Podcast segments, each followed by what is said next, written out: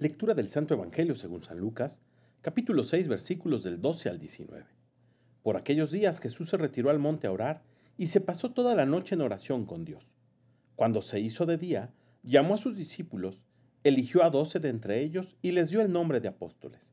Eran Simón, a quien llamó Pedro, y su hermano Andrés, Santiago y Juan, Felipe y Bartolomé, Mateo y Tomás, Santiago el hijo de Alfeo, y Simón llamado el fanático, Judas el hijo de Santiago, y Judas Iscariote, que fue el traidor. Al bajar del monte con sus discípulos y sus apóstoles, se detuvo en un llano. Allí se encontraba mucha gente que había venido tanto de Judea y Jerusalén como de la costa de Tiro y de Sidón. Habían venido a oírlo y a que los curara de sus enfermedades. Y los que eran atormentados por espíritus inmundos quedaban curados.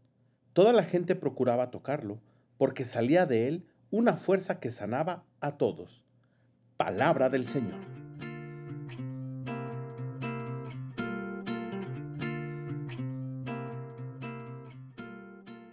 El día de hoy el Evangelio nos pone de manifiesto que Jesús oraba, a pesar de ser Dios y tener una íntima comunicación con el Padre, era necesario que Él como humano dejara para nosotros el testimonio de la comunicación a través de la oración con Dios.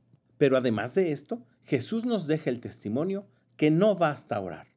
Como diría San Agustín, ora et labora, es decir, ora y trabaja.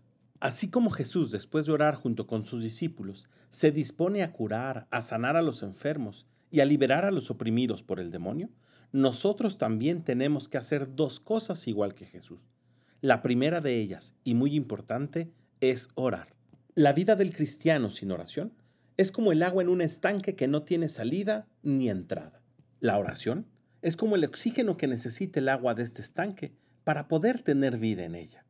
Pero sin ella, el agua se pudre. La oración es, por tanto, la respiración del alma. Pero además de orar, es necesario que también realicemos nuestra labor y demos testimonio de esta oración y comunicación con Dios a través del servicio a nuestros semejantes. Y sin importar cuál sea el trabajo que tenemos, nuestro trabajo precisamente tiene que ser un reflejo del amor de Dios en nuestras vidas. Que lo ordinario de nuestro trabajo lo hagamos tan extraordinario que nos ganemos la santidad. Y que digan los otros al vernos, Él es un hombre, una mujer íntegro, de una sola pieza, porque su oración se refleja en lo que hace. Pidamos pues al Espíritu Santo que nos concede estas gracias para ser ejemplo de Cristo Jesús.